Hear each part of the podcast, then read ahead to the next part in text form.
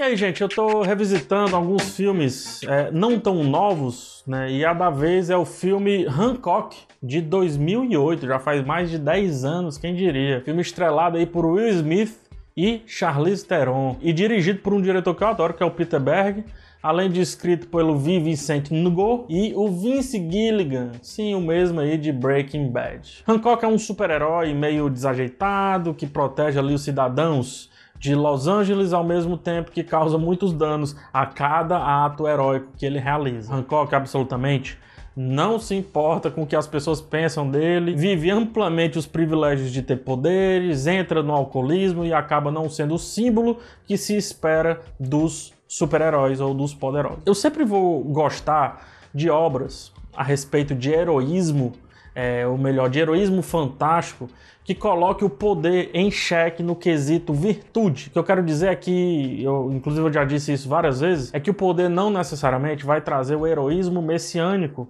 de um Superman. A grande tendência é gerar, em sua maioria, vilões ou pelo menos anti-heróis, cuja moral e ética podem ser amplamente questionadas.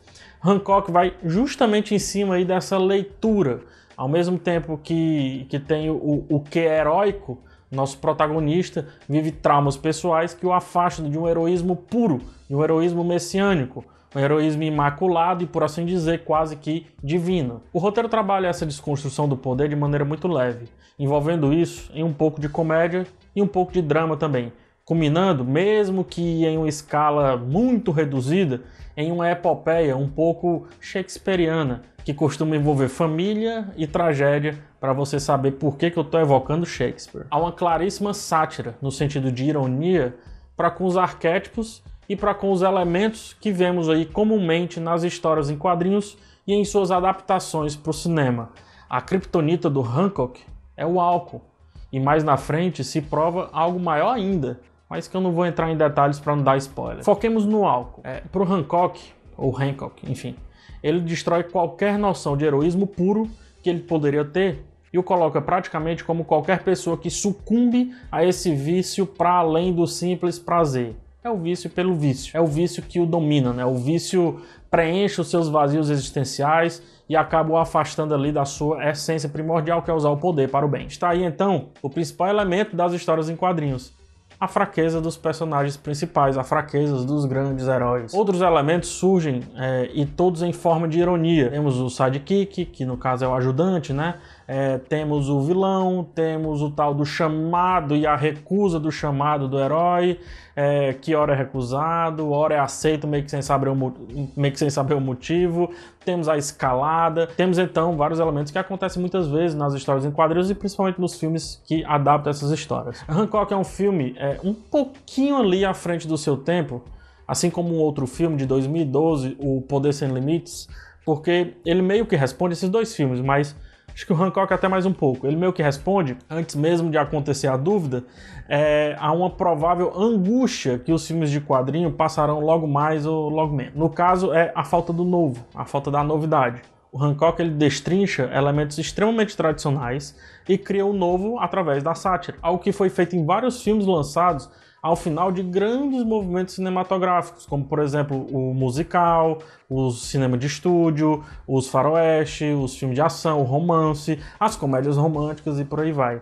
Ou seja, revisitar Hancock é uma boa para enxergar que o cinema de quadrinho, que, via, que acho que vira gênero uns dois ou três anos depois do Hancock, pode e deve beber do clichê para demonstrar o contra-exemplo como solução e por que não brincar com esse clichê a ponto de destrinchar, desconstruir e por isso, quem sabe, entregar a partir daí o novo. Mas eu já estou elogiando demais Hancock e nem tudo são flores no filme, porque o filme ele perde ali o seu ritmo quando começa já em forma de clímax e depois não consegue jamais atingir aquele mesmo ponto. É como se o começo fosse o auge, o que enfraquece ali todos os outros atos os dois atos seguintes. O filme é de fato um convite para olharmos o íntimo do protagonista, o que hoje fica até mais aceitável, mas a época soou muito estranho. Começo sensacional, o meio tem duas ou três cenas que não servem absolutamente a nada, estica as cenas dramáticas e só consegue retomar o ritmo inicial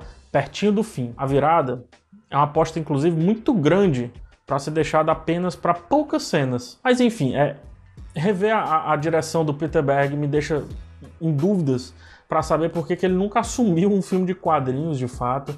A ação é muito bem conduzida, as cenas do primeiro ato geram forte impacto, sem perder a naturalidade que o filme é, ele precisa para ter o seu todo ali, né? Para para ter a sua progressão. A sua progressão é muito baseada nessa naturalidade que o personagem fantástico é acometido, é levado a. O trabalho de mixagem de som é maravilhoso, é muito bem organizado, coisa que hoje é sempre um destaque ali no filme do, nos filmes do Peter Berg, como o Horizonte Profundo, que se eu não me engano ganhou até Oscar por edição de som, o Grande Herói também, o Dia do Atentado, que é o Patriots Day e por aí vai. O som desse filme arranca ele um pouquinho ali da naturalidade e o coloca na beira do fantástico, mas parando no ponto ideal para não ocorrer uma ruptura para com a proposta principal, que é, como muita gente chama, a orgânica. Vários anos depois, uma década e alguns anos depois, a principal característica de Hancock é provada aí pelo tempo e como ele consegue, como eu disse, antecipar algumas dores que começam lentamente a aparecer no universo dos filmes de quadrinhos agora, em 2020. Um filme que envelhece bem é, e que talvez ele seja mais interessante hoje do que quando foi lançado.